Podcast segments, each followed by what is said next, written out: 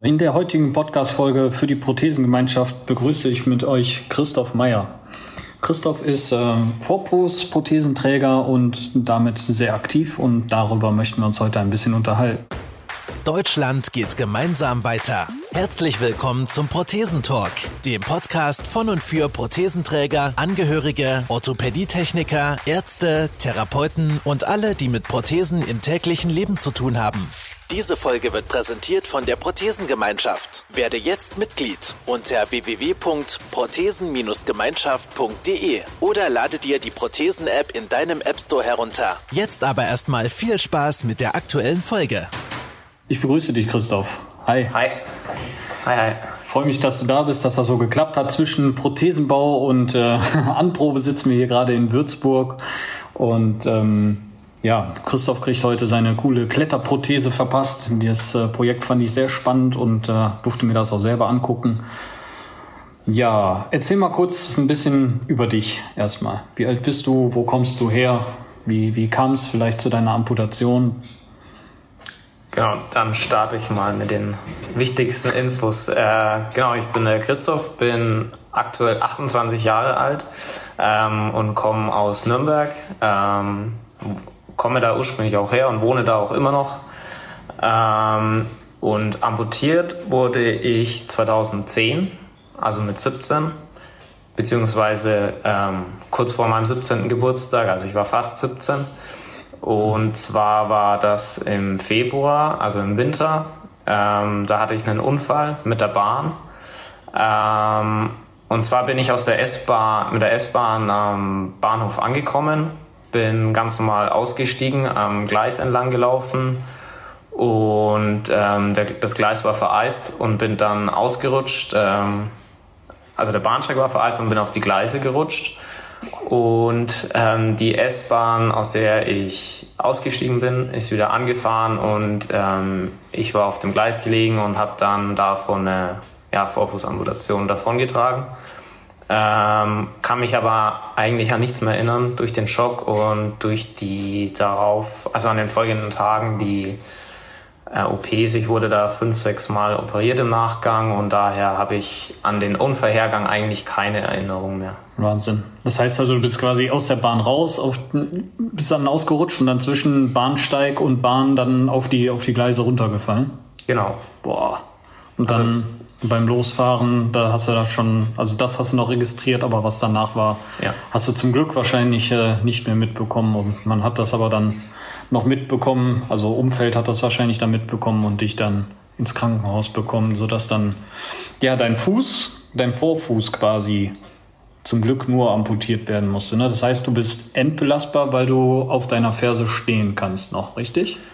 Genau. Ähm, also es war so in den Folgen OPs direkt im Anschluss ähm, wurde ich, glaube ich, fünf, sechs Mal operiert und ähm, der Fuß wurde wieder rekonstruiert. Also es wurde versucht, alles zu erhalten. Ähm, aber dann in den folgenden Tagen hat sich relativ schnell herausgestellt, dass das Gewebe tot ist, keine gute Durchblutung mehr in den mhm. Zähnen ist und dann wurde Schritt für Schritt ähm, mehr und mehr abgetragen, also angefangen mit den Zähnen bis man dann letztendlich bei einer Chopin-Amputation rausgekommen ist, ähm, bei der ich noch das Sprunggelenk komplett habe. Mhm. Ähm, die Ferse ist ähm, auch noch komplett, also wie gesagt, der Vorfuß fehlt, ähm, aber Sprunggelenk ist komplett und daher ähm, genau laufe ich auf der Ferse. Und genau das ist jetzt, war so der Stand von vor zehn Jahren. Und das funktioniert bis heute noch so? Ähm, also ich hatte bisher bis äh, letzten Sommer immer wieder Probleme äh, mit offenen Stellen an meinem Stumpf. Okay. Weil ähm, noch dazu kommt, ähm, dass bei mir nicht mehr genug Haut zur Wundabdeckung vorhanden war. Das heißt, es musste vom Oberschenkel Haut transplantiert werden mhm. und eben zur Wundabdeckung hergenommen werden. Letztendlich lief es dann ähm, die letzten ja, neun Jahre so, oder beziehungsweise die ersten neun Jahre, lief so, dass ich ähm, dadurch ähm, auf Fersenhaut gelaufen ist, die da schon immer war, und auf Oberschenkelhaut. Okay. Und in der Folge durch die Vorfußamputation hat sich bei mir eben eine Spitzfußstellung auch noch eingestellt. Das heißt, die Achillessehne hatte keinen, hat keinen Gegenspieler mehr und hat die Ferse so stark nach oben gezogen, dass ähm, ich ähm, die Ferse, also dass die Ferse nach oben gezogen wurde und sich ich quasi auf einer Knochenspitze laufe, also nicht mehr auf der flachen, auf dem Knochen an der Ferse, mhm. sondern auf einer Knochenspitze und dadurch haben sich eben die vorhin schon angesprochenen Entzündungen und daraus folgend offenen Stellen ergeben. Und ich hatte immer wieder Probleme, je nachdem wie aktiv ich war, ähm, konnte man dann so mit zwei Wochen Versatz merken oder wie viele Wochen auch immer Versatz merken, dass sich da Probleme eingestellt haben. Also erst Schwellungen und dann sind ähm, bestimmte Stellen an der Hauttransplantation Transplantation, ähm, aufgegangen. Und deshalb habe ich mich letzten Sommer dazu entschieden, da nochmal ranzugehen und mir Meinungen eingeholt, was man denn machen könnte und bin, habe mir dann ähm, letztendlich letztes Jahr das Fußgelenk versteifen lassen. Wahnsinn. Da hast du bestimmt auch noch mal lange mit gehadert, ne? weil ich meine, jeder Eingriff ist so, so ein, ja, muss das jetzt wirklich sein, Eingriff, wird es dadurch besser? Ähm, ich meine, in deinem Fall war es jetzt noch logisch zu erklären, dass sich da die Muskeln verkürzt haben und dadurch der Fuß blöderweise in eine Position kam, also das, was noch da ist, in eine Position kam, die dich äh, ja richtig belastet hat. Ne? Das heißt also, man hat das Ganze jetzt wieder gerade gestellt in die eigentliche Position, dass du nur auf deiner Ferse läufst und das versteift und damit kommst du jetzt auf jeden Fall schon mal besser klar. Genau, also der, der ganz salopp ausgesprochen, der Plan war einfach, die Ferse wieder nach unten zu holen, dass sie wieder dahin kommt, ähm, wo sie sein soll. Das wurde, da wurden dann drei Titanschrauben ähm, durch die Knochen verschraubt, mhm. ähm, das Sprungbein noch rausgenommen. Das war dann die Idee vom behandelnden Arzt, ähm, das Sprungbein rauszunehmen, damit ich nochmal im Endeffekt zwei Zentimeter an Höhe verliere. Also mhm. mein, mein äh, Stumpf zwei Zentimeter kürzer wird, ähm, um dadurch zu erreichen, dass ich ähm, mehr Aufbauhöhe in meiner Prothese habe. Also wir konnten praktisch zwei Zentimeter gewinnen, um darunter noch ähm, ja, eine andere Carbonplatte zu bauen und etwas mehr Polsterung zu ermöglichen. Also schon versucht, nochmal ein bisschen mitzudenken, genau. nochmal für dich zu optimieren. Das heißt also, deine Prothese ist ja jetzt so aufgebaut, du hast einen extrem langen Stumpf. Bist du auch mit dem Stumpf komplett in der Prothese drinne oder nur mit einem Teil von deinem von dem Fuß? Wo wird das bei dir gehalten? Also es gibt ja bei Vorfußamputationen ist immer ein sehr individueller Aufbau. Mhm. Äh, man kann da nicht wie bei Unterschenkelamputationen, soweit ich das jetzt beurteilen kann, auf ähm, ja, vielleicht Standards, könnte man schon nennen, zurückgreifen, sondern man muss jeden Stumpf für sich ähm, so anschauen, wie man den versorgt und dann auch natürlich den, den Amputierten dazu, was er damit machen will. Und bei mir lief es jetzt ähm, auf jeden Fall immer darauf aus, dass ich ähm, eine Prothese habe, die unter dem Kniegelenk aufhört mhm. und quasi mein Gewicht ähm, schon am Knie abfängt. Also mein, mhm. äh, mein ganzer Unterschenkel ist äh, eigentlich so stark fixiert, dass möglichst ähm, viel Gewicht schon vom Stumpf ähm, weggenommen wird und ich da möglichst wenig Belastung drauf bekomme und das großflächiger über den ganzen Unterschenkel verteilt wird. Dementsprechend ähm, Genau, habe ich äh, eine Prothese, die den kompletten Unterschenkel einfasst. Wahnsinn. Und dann darunter hast du dann kein, kein Rohr mehr oder so eine Verbindung, sondern der, der Fuß ist dann mit ins Carbon direkt eingearbeitet. Ne? Also du hast nur, quasi nur eine Platte unten drunter unter deinem Schaft. Genau, das ähm, wird einfach der Schaft mit, der, ähm, mit dem Fuß im Endeffekt laminiert und dann wird das so verklebt, genau. Hm. Spannend. Ja, ist auf jeden Fall super, dass man da schon mal ein bisschen mitgedacht hat, damit du doch noch ein bisschen mehr Chancenfreiheit hast und äh, jetzt dadurch eine Situation gewonnen hast, mit der du auf jeden Fall besser schon mal klarkommst. Du hast schon erzählt vorhin, ein bisschen Ärger mit der Haut hast du immer mal, aber ich sag mal, das ist auch bei anderen Prothesen der Fall, dass man da nie die eierlegende Wollmilchsau hat und es ist halt einfach ein fehlendes Gliedmaß und äh, ja, ein Ersatzstück, was wir da tragen, was nie hundertprozentig die, die, die, ähm, ja, kann dir nicht hundertprozentig alles wiedergeben und dementsprechend ist es auch immer so individuell vom Aufbau her, dass es leider immer mal wieder zu Reizungen oder sowas kommt. Ne? Man muss dann nur gucken, dass es nicht zu viel wird und dass man es in einem Rahmen hält, wo man sagt, okay, damit kann man jetzt leben, bevor man sich da irgendwelche Wunden zuzieht, die vielleicht noch schwerere Folgen mit sich bringen. Ne? Wahnsinn. Und dein Hauptziel jetzt, jetzt habe ich gerade gesehen, ihr bastelt ja gerade nicht an deiner Alltagsprothese, mit der läufst du ja schon recht gut, wie ich finde. Äh, jetzt gerade geht es darum, du hast ja so einen ziemlich speziellen Kletterschuh nebengelegt und jetzt versucht ihr die, die Sohle ein bisschen von der Griffigkeit her nachzubauen, damit du so eine reine Kletterprothese hast quasi. Genau. Ähm, also es ist so, ich wurde letzten Sommer ähm, operiert, dadurch hat sich der komplette Stumpf verändert. Ich mhm. habe eine neue Versorgung gebraucht hatte jetzt ähm, bis Anfang des Jahres die Interimsversorgung und jetzt geht es eben daran, ähm, die definitiven Prothesen zu bauen. Die Alltagsprothese habe ich. Genau, und jetzt sind wir gerade dabei, die Kletterprothese ähm, zu basteln, zusammen ähm, mit meinem Techniker. Ähm, ich hatte auch schon vor der OP äh, eine Kletterprothese. Da ha haben wir die allerdings so hingebastelt, dass ich auch an meinem amputierten Beinen noch einen Kletterschuh anziehe. Mhm. Ähm, ja, wer sich mit Kletterschuhen so ein bisschen auskennt, der weiß, das sind auf keinen Fall normale Schuhe. die sind ähm, unbequem, eng geschnitten und wirklich rein darauf ausgelegt, die nur zu tragen, wenn man an der Wand ist, am Fels oder in der Kletterhalle eben an der Wand. Und ähm, jetzt kam mir halt so die Idee, ja, warum ziehe ich eigentlich links noch einen Schuh an, also an meinem amputierten Bein?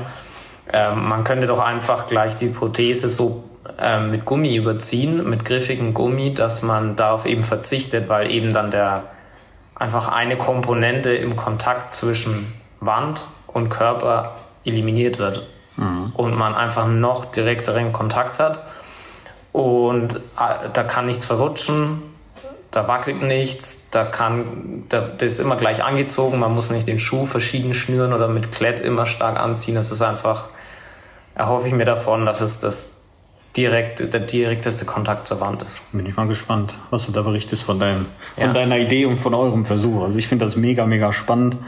Ich bin jetzt halt auch gespannt, weil wie du sagtest, so die Kletterschuhe, die haben halt eine extreme Form. Also die sind ja, wie nennt man das, in den, ins Fußgewölbe reingebogen. Ne? Also sehen so ein bisschen aus wie die Form einer Banane, damit du natürlich auch die Vorspannung der Zehen hast, um dich an der Wand festzuhalten. Und jetzt den, den anderen Fuß, den habt ihr jetzt quasi glatt plan gelassen, aber halt mit dem gleichen Material versorgt, damit du schon mal vom Kopf her weißt, okay, das Vertrauen, wenn ich mit rechts da Halt habe, kann ich an der Stelle grundsätzlich auch Halt haben. Ne? Das fand ich äh, mega, mega spannend. Da bin ich echt gespannt, wie du damit deine ersten Kletterversuche machst. Ähm, Willst du mehr in der Halle klettern oder Outdoor klettern? Was ist da so dein Spezialgebiet oder hast du überhaupt ein Spezialgebiet? ähm, also ich habe ähm, relativ klassisch für aktuelle Zeiten, glaube ich, angefangen. Ich wollte es einfach mal probieren, zu bouldern in der Halle. Mhm. Weil beim Bouldern ist einfach die Einstiegsschwelle gering. Man braucht eigentlich nur Schuhe, wenn überhaupt. Man kann auch theoretisch mit Sportschuhen anfangen, aber ja, man leiht sich äh, Kletterschuhe in der Halle und fängt an. Man braucht kein Seil, man muss keine großen Sicherungstechniken können und so bin ich dann eben auch reingekommen und habe mir jetzt einfach mal angeschaut, ja, geht das überhaupt mit Prothese? Ist es möglich oder macht es einfach überhaupt keinen Sinn? Ähm, ich habe schnell gemerkt, dass ähm, mein amputiertes Bein nicht der limitierende Faktor ist beim Klettern, sondern einfach die Kraft, die Technik, unabhängig davon, ob ich amputiert bin oder nicht.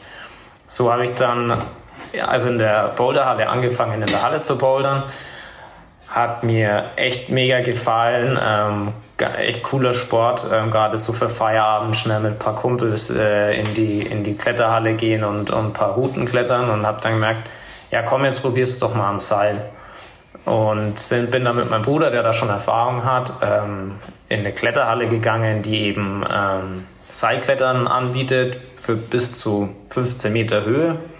Ähm, hab dann da auch über den DRV, also den Deutschen Alpenverein, ähm, so ähm, Einstiegskurse gemacht, also Gut. mir da die äh, Sicherungstechniken erklären lassen. Das wird dann auch abgenommen von dem, der den äh, Kurs durchführt, dass man da eben fit ist im Sichern und äh, wie man sich mit den Knoten einbindet, also alles, was dazugehört.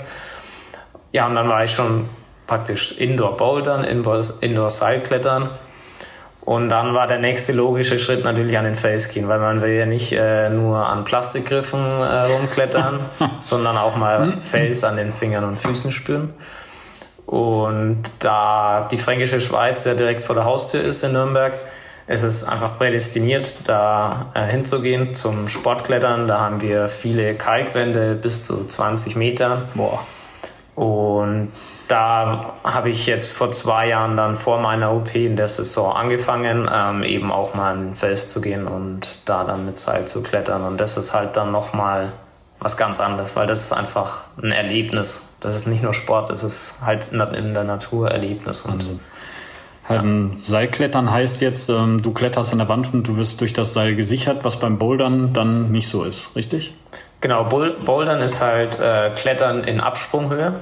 Okay. Also man ja. hat in der Halle Weichbodenmatten. Ah. Du kletterst bis mhm. auf dreieinhalb, vier Meter und ja. Will ich auch schon nicht runterfallen. Ja, aber ja, man muss aufpassen. Das Verletzungsrisiko ja, ist groß, weil man natürlich, wenn man schräg aufkommt, dann ist so ein Fußgelenk da schon anfällig, auch auf einer Weichbodenmatte.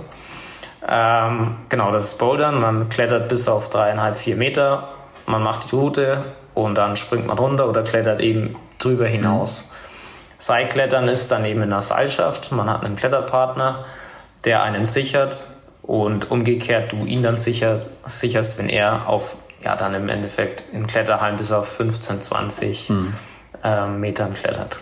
Wie funktioniert das dann draußen? Ähm, ist das freie Wildbahn, wo ihr da klettert, oder ist das so eine Wand, die schon speziell aufs Klettern abgelegt ist, äh, ausgelegt ist im Sinne von Sicherungsmöglichkeiten? Oder wie kann ich mir das vorstellen als Kletter unerfahrener Mensch? Ja, da gibt es auch die verschiedensten Varianten. Ähm, es gibt traditionelles Klettern, wo man sich mobile Sicherungen selbst legt, also mit ähm, Seilen oder mobilen Klemmgeräten, die man dann in Felsspalten so verklemmt, mhm. dass man Sicherung hat. Aber ich mache nur Sportklettern, heißt es. Das heißt, die Routen sind erschlossen und man hat in, ja, bei uns in der Fränkischen ist es noch relativ traditionell, da sind die Hakenabstände relativ weit. Also man hat alle zwei, drei Meter einen Haken, der mhm. gebohrt ist und da hängt man dann seine Sicherung ein und im Anschluss das Seil. Und dann ist man wieder gesichert. Okay. Und dann klettert man drei Meter bis zur nächsten Sicherung, sichert sich wieder ein. Und oben auf, ja, können 10 Meter sein, können 15 Meter sein, können 20 Meter sein, ist dann der Umlenkhaken, wo man sich quasi einhängt mhm. und sich dann abseilt zusammen mit Hilfe vom Kletterpartner. Der lässt einen dann durch sein Sicherungsgerät ab. Und dann hat man quasi ähm, alle drei Meter seine Sicherung. Das, Schlechte ist, das Schlechteste oder das, die größte Fallhöhe ist natürlich, wenn man kurz vor der nächsten Sicherung ja. fällt. Dann fällt man drei Meter bis zur nächsten Sicherung runter. Und dann hast, hängst du quasi in der Öse, die da drunter ist. Dann genau, aber du fliegst ja auch noch drei Meter an der Sicherung vorbei. Von dem Seil, klar, weil du schon drei Meter oben Weil dein Seil drei Meter über der letzten Sicherung ist plus Seildehnung bist du dann schon bei Stürzen, die dann mal, also nicht, man nennt es Sturz, ist halt kein Fahrradsturz, mhm. aber man nennt es Stürzen, ist man dann auch gerne mal bei 7, 8 Meter, die man ins Seil fällt. Und da wirken dann schon Kräfte. Auf jeden Fall, die, die halten, du hast ja dann so, so ein Gespann, so ein Gurtgespann oben, ne? Ich glaube Hüfte und Oberkörper komplett nur Hüfte. nur Hüfte. Ja. Das heißt, du fällst dann da runter und irgendwann hast du diesen Ruck, der dich dann in der Hüfte wieder festhält. Und ja. dich dann auch mal wahrscheinlich nach links oder rechts pendeln lässt, je nachdem, wo du gerade an der Wand bist. Ne? Also. Das Gefährliche ist dann tatsächlich die Schwungbewegung, mit der man Richtung Fels mhm. geschleudert wird oder gezogen wird. Ja. Also Helmpflicht. Helmpflicht, vor allem vor Steinschlag, weil es kann auch ja. immer mal ein Stein sich lösen. Ähm, genau. Wahnsinn. Ja gut, aber ein cooles Hobby auf jeden Fall. Also ist halt so, so ein bisschen naturbelassen und äh, spannend finde ich halt, dass du selber sagst, so, dass dich dein, äh, deine Prothese da nicht einschränkt, sondern der Rest deines Körpers eher, ne? dass du dann so an dein technisches und auch an dein, deine Kraftgrenze kommst ne? und nicht sagst, boah, jetzt kann ich nicht weiter wegen der Prothese, sondern da, und das hattest du ja auch eingangs schon gesagt, ähm, ist für dich ein wichtiger Faktor, du willst Hobbys ausleben, wo du sagst, okay, da ist jetzt nicht mein Prothese das Limit, sondern ich selber bin da mein Limit. Ne? Deswegen hast du dich dann aufs ähm, aufs Klettern spezialisiert, weil du dich da in der Reihe wiedergefunden hast. Und ähm, ebenso hast du das beim, beim Radfahren, ne? Genau. Ähm, Radfahren heißt dann für dich äh, ja, Mountainbiken, Trails fahren. Ist das eher Enduro, Downhill, was du dann da fährst? Oder? Ähm, also eigentlich fahre ich ähm, ein ziemlich breites Spektrum an Fahrrad, ähm, cool. weil ich sowohl ähm, mit einem alten Rennrad von meinem Papa fahren kann. Geil. Also ich habe sogar noch die Möglichkeit, Rennrad zu fahren mit meinen Eltern, zum Beispiel, wenn es dann eine entspannte Runde werden will, soll. Und fahre aber auch auf jeden Fall gern Mountainbike. Ähm, Enduro hast schon gesagt, also ist jetzt mhm. nicht ähm, Downhill, also nur Lift hoch und ähm, hier die 10 Meter Sprünge runter und alles. Pedalierst dann auch noch hoch, ja? Du genau. dich selber an die Bergespitze, kämpfst du dich erst noch genau. vor und verdienst dir die Abfahrt quasi. Genau. Also es darf sehr gern sehr technisch sein, die Abfahrten. Also ähm, ich glaube, wir fahren da schon ähm, Trails, wo Leute sich denken, da kommt man aber nicht mit dem Fahrrad runter. Okay. Das schon, also da da bin ich auf jeden Fall Fan davon, aber ich bin auf jeden Fall ähm, genauso Fan davon, dass das Ganze noch Tourencharakter hat und man eben mhm. seine Runde dreht und dann ja das Naturerlebnis auch mit dabei hat. Also willst einfach nur Spaß haben. Du hast jetzt ja. kein, kein festes Pensum, sondern du sagst, boah, da wo ich gerade Bock drauf habe, da begebe ich mich dann hin und da radel ich dann auch mal hin, ob mit dem Rennrad oder dann ab in die Berge mit dem Enduro. Das finde ich spannend. Ja klar, man muss sich natürlich nicht auf eins festlegen, gerade wenn man die Möglichkeit zu Hause hat, da ohne, ohne großen Kostenaufwand variabel zu sein, weil ansonsten wird es ziemlich schnell, ziemlich teuer in diesem Fahrradsegment. Ne? Also zweites Fahrrad, zweite Helm, zweite Ausrüstung, dann bei dem einen braucht man die Mountainbike-Schuhe, in dem anderen hast du dann wieder Rennradpedale dran, da brauchst du wieder andere Schuhe mit Klickersystem oder so Scherze. Das ist echt spannend. Ähm, was mit Bikepark und sowas, ist das dann auch noch deins oder bist du da eher raus? Ähm, Gibt es auch immer wieder mal Ausflüge. Ähm, aber dann auch eher human. Also nicht ähm, hier die schwärzesten äh, Routen runter. Wobei ähm, das ja wieder die technischen Dinger sind. Ne? Also ich denke jetzt da zum Beispiel am Bikepark Winterberg. Wenn ich da die schwarze, die die Blackline runterfahre, die ist ja schon da würde ich sagen, da läuft man nicht runter. Also ich habe sie bis jetzt auch nur zweimal gefahren, weil ich gesagt habe, so das ist dann schon wieder nicht meins. Ich bin dann eher so der Flugkünstler auf der auf der Flow Country, ohne Bremse da lang zu heizen. Ja, das ist natürlich dann ein breites Spektrum, was es da gibt. Da kann man natürlich die äh, technischen, aber eher naturbelassenen Sachen fahren, wo es mhm. dann heißt, möglichst über Wurzeln und Steine gut drüber kommen. Und dann hat man natürlich noch die, ja, sag ich mal, gebauten Sachen, jetzt Sprünge, ja, ja. Anlieger, Steilkurven, solche Sachen, ähm, wo es dann auf, ja, wie du sagst, Bretter heißt ja. gibt. Ähm, es macht einfach die Mischung aus. Also es, die, man darf sich, glaube ich, vor nichts verschließen und ähm, es wäre aber auch nicht cool, nur natürliche Sachen zu fahren, sondern auch mal ähm, so Achterbahn-Feeling aufkommen zu lassen, das ist schon auch cool. Also Achterbahn oder Murmelbahn. Ja, genau.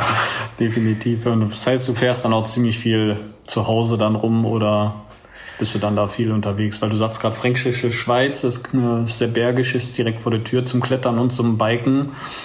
Ähm, heißt, du hast dann quasi immer dein Hobby direkt vor der Tür liegen. Genau. Ähm, also es ist so, wir haben in Nürnberg einen ähm, alten Sandsteinbruch, wo mhm. früher ähm, ja eigentlich die ganze Stadt damit aufgebaut wurde, also Nürnberger Burg und so. Alles Sandstein. Und der ist eben dafür auch prädestiniert, um eben für die ha äh, Feierabendrunde Laptop zuzuklappen und du bist in einer halben Stunde in einem echt coolen Bike-Revier und auch Boulder-Revier tatsächlich, cool. weil eben in dem alten Sand Sandstein ähm, äh, Felsen man da eben auch auf diese dreieinhalb Meter hochklettern kann. Ähm, und das halt wirklich direkt vor der Haustür, da muss ich nichts anfassen, da hole ich mein Wahnsinn. Bike aus dem Keller und kann da meine Feierabendrunde drehen. Ähm, und am Wochenende kommt da dann, ja, wie gesagt, eher so das Mittelgebirge, Fränkische Schweiz in Betracht und die Auslieger davon jetzt Richtung Nürnberg, ähm, wo man dann eben auch mal eine ausgiebige Runde fahren kann. Und ja, das ist echt cool vor der Tür. War das Fahrradfahren für dich, ähm, das ist immer wieder ein Thema, was auftaucht, ähm, für dich eine Überwindung oder war das sowas so nach der Amputation, okay, draufsetzen, zum Glück klappt es und los? Ähm, es war ganz lustig, weil es eigentlich das erste war, was ich wieder gemacht habe vor zehn Jahren ja, nach der Amputation. Okay. Also ich war direkt nach meinem stationären Krankenhausaufenthalt ähm, in der Reha-Klinik für Amputation, ähm, die im, im Bayerischen Wald war die. Mhm. Also fällt mir gerade der Name nicht ein vom Ort. Ah doch, Osterhofen. Osterhofen, ja. ja. Osterhofen, Amputationsklinik Osterhofen. Ähm, da war ich dann direkt im Anschluss und so in der letzten Woche von meinem Aufenthalt haben sie mich einfach auf ein Fahrrad gesetzt. Also es war ein ganz normales Stadtdamenrad, glaube ich sogar, aber ähm, die wissen natürlich auch, ja, Fahrradfahren ist somit das Erste, was man machen kann. Und mhm. dann wurde ich da noch mit meiner Orthese ähm, draufgesetzt und ähm, wurde da fast schon gezwungen dazu. Aber das war ganz hilfreich, weil man hatte halt noch professionelle Begleitung dabei. Mhm. Und es war nicht so, ich fahre jetzt ähm, das erste Mal daheim auf einer Straße los und keine Ahnung, muss noch auf Autos achten, sondern ähm, wurde dann da direkt, also im Endeffekt zwei Monate nach meiner Amputation war ich am Fahrrad gesessen. Und das war dann auch, ähm, als ich wieder zu Hause war, das, womit ich als erstes aktiv war. Also Stark. ich bin dann natürlich in einem gewissen Rahmen angefangen Klar. und das dann hochgesteigert und ja, aber Radfahren geht einfach problemlos ohne Einschränkungen. Da kann man kurbeln, wie man will. Ja, wie Was die Oberschenkel hergeben. ja, genau, da kommen wieder die Gegner, die Oberschenkel. Ja.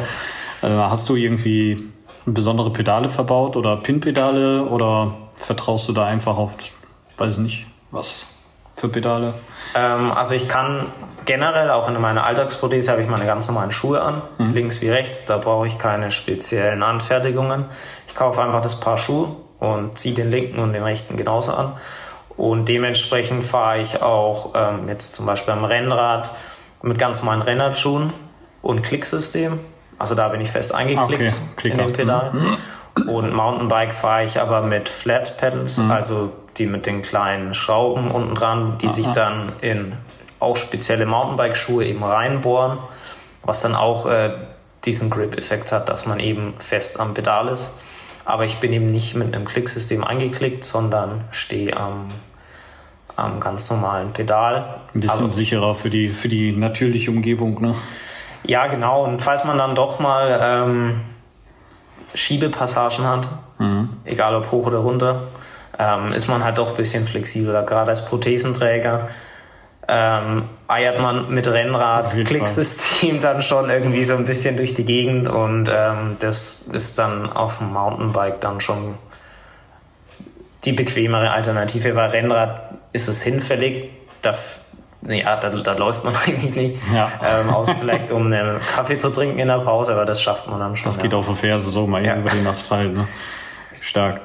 Ähm, ja, mit dem Fahrradfahren bin ich ganz deiner Meinung. Also das ist auf jeden Fall was, ähm, was man begleitend zum Gehen, Laufen schon direkt wieder als, als kleines Hobby integrieren kann, wo man ja am Anfang vielleicht einfach nur Hilfe braucht für die eigene Sicherheit. Das hast du gerade ganz schön gesagt. Du hattest halt deine professionelle Hilfe Letzten Endes haben die wahrscheinlich auch gar nicht viel machen können. Die haben dich da drauf gesetzt, haben das Fahrrad mit dir eingestellt und äh, letztens du bist dann gestrampelt und ja, sobald das Teil rollt, geht's ja auch und du musst halt nur gucken, wie du runterkommst. Ne?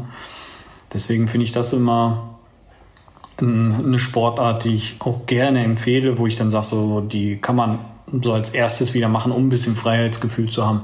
Wenn man jetzt nicht gerade im, im fiesesten Gebirge wohnt, wo man dann direkt äh, Feldwege oder Steigungen hat ohne Ende, wo man direkt ackern muss, weil die Beine das halt am Anfang nicht können.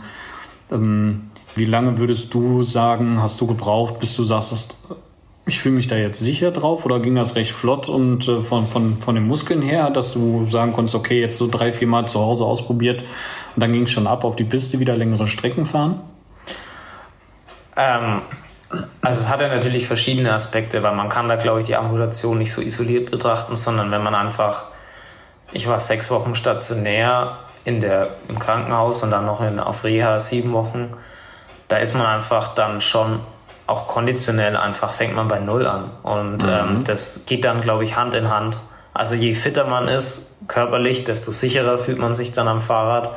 Ähm, weil natürlich, wenn man nach einer halben Stunde ermüdet, dann wird man unsicherer, ist nicht mehr so ähm, konzentriert mhm. und, und dann, dann lassen alle Gleichgewichtsfaktoren und alles nach. Man ist unsicher, deswegen würde ich, ja, habe ich, ich habe auch mit einer halben Stunde angefangen oder ja. bin mal nur durch mein Heimatdorf Reicht geradelt. Ja. Hauptsache wieder Bewegung und, drin. Ne? Ja, und dann muss man eben, je nachdem, wie, wie, wie gut es passt, eben die Grenze nach oben verschieben.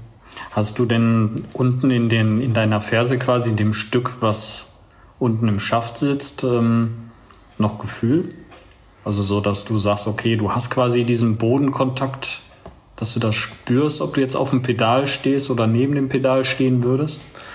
Ähm, ja, also alles, was nicht verpflanzt wurde, mhm. ist, habe ich noch ganz normal Gefühl, genau. Und jetzt trete ich aktuell durch die Korrektur der Spitzfußstellung jetzt seit einem Jahr auf jeden Fall wieder mehrheitlich auf der Ferse auf. Mhm. Und ja, ich habe keinen Vergleich natürlich, wie es wäre komplett ohne Gefühl, aber ich glaube schon, dass es mir hilft. Ähm, weil ich auch zum Beispiel Auto fahren kann mit Kupplung, ganz normal. Also ich habe ah, mein okay. linkes Bein, das, ich glaube, das haben wir vorher nicht gesagt, ich bin links ja, amputiert, das heißt, das ist das Kupplungsbein. Ähm, und das war auch so die Frage, als ich, als ich wurde ja mit 17 dann amputiert und dann mhm. steht natürlich der Führerschein an. Klar. Und dann war die Frage auch, ja, kann ich überhaupt normal Auto fahren? Muss ich diesen speziellen Automatikführerschein machen, wo man dann nur Automatik fahren kann? Mhm. Ähm, aber ich habe es probiert, einfach auf so einem äh, Übungsplatz, wo man äh, quasi einfach äh, üben kann äh, mit meinem Papa zusammen. Und ja, es war irgendwie komplizierter wahrscheinlich als für einen gesunden Fuß. Aber wenn man mal das Gefühl dann hat, ähm, wie man die Kupplung kommen lassen muss, ging das ganz normal. Und ich habe, glaube ich, nicht mehr Fahrstunden gebraucht, um meinen Führerschein zu bekommen, als ein Normalo. Darfst aber auch genannt uneingeschränkt, trotz der Prothese, darfst du uneingeschränkt ganz normal ja. Auto fahren. Hast ja. du dann einen Sonder Sondervermerk in deinem Führerschein drin oder? Nee, nur, dass ich schlechte Augen habe. die Brille steht ja, drin, die Prothese nicht. Nee. Okay, stark. Ja, ich finde es super. Also wie gesagt, ich bin maximal gespannt, ähm, wie das mit deiner Kletterprothese funktioniert. Da würde ich mich auch freuen, wenn du uns da auf dem Laufenden hältst. Das interessiert bestimmt noch andere, weil ich weiß, dass viele in der Prothesengemeinschaft immer überlegen, was kann ich jetzt noch machen oder was könnte ich mal probieren. Und äh, ich denke, Klettern könnte noch eine spannende Alternative für den einen oder anderen sein, gerade in so einer Boulderhalle. Und äh, da wäre ich, wär ich sehr, sehr dankbar, wenn da noch ein paar Infos, Bilder oder Videos kommen. Ja, ja, auch gerade jetzt speziell zum Klettern, den, den Schritt bin ich auch gegangen eine gute Anlaufstelle ist auf jeden Fall der, der DAV, ja. weil ähm, der hat so die Organisatori organisatorische Federführung, sag ich mal, über das äh, Paraclimbing Nationalteam. Also es gibt ein deutsches Nationalteam für Paraclimbing. Ach, okay. Genau, da werden auch internationale und nationale Wettkämpfe ausgetragen. Ähm, auch im Rahmen von normalen Kletterwettkämpfen, da wird dann parallel geschalten, das wird auch da immer mehr versucht in der Community, eben, dass parallel die Veranstaltungen stattfinden. Mhm. Also ein Wettbewerb für Amputierte, ein Wettbewerb für Normalkletternde. Und ähm, genau das habe ich auch gemacht, weil es mich interessiert hat, eben andere Amputierte zu finden, die klettern. Ja. Und da bin ich auf das Team gestoßen, habe einfach aus dem Nichts eine Mail geschrieben und hieß, ja, komm doch vorbei beim nächsten Treffen, wann es dir passt. Und dann bin ich da hingefahren und ähm, konnte da alle Leute kennenlernen, also den Kader. Das ist ähm, breit gefächert, das sind wirklich Leute da gewesen wie ich, die einfach sich das mal anschauen wollen.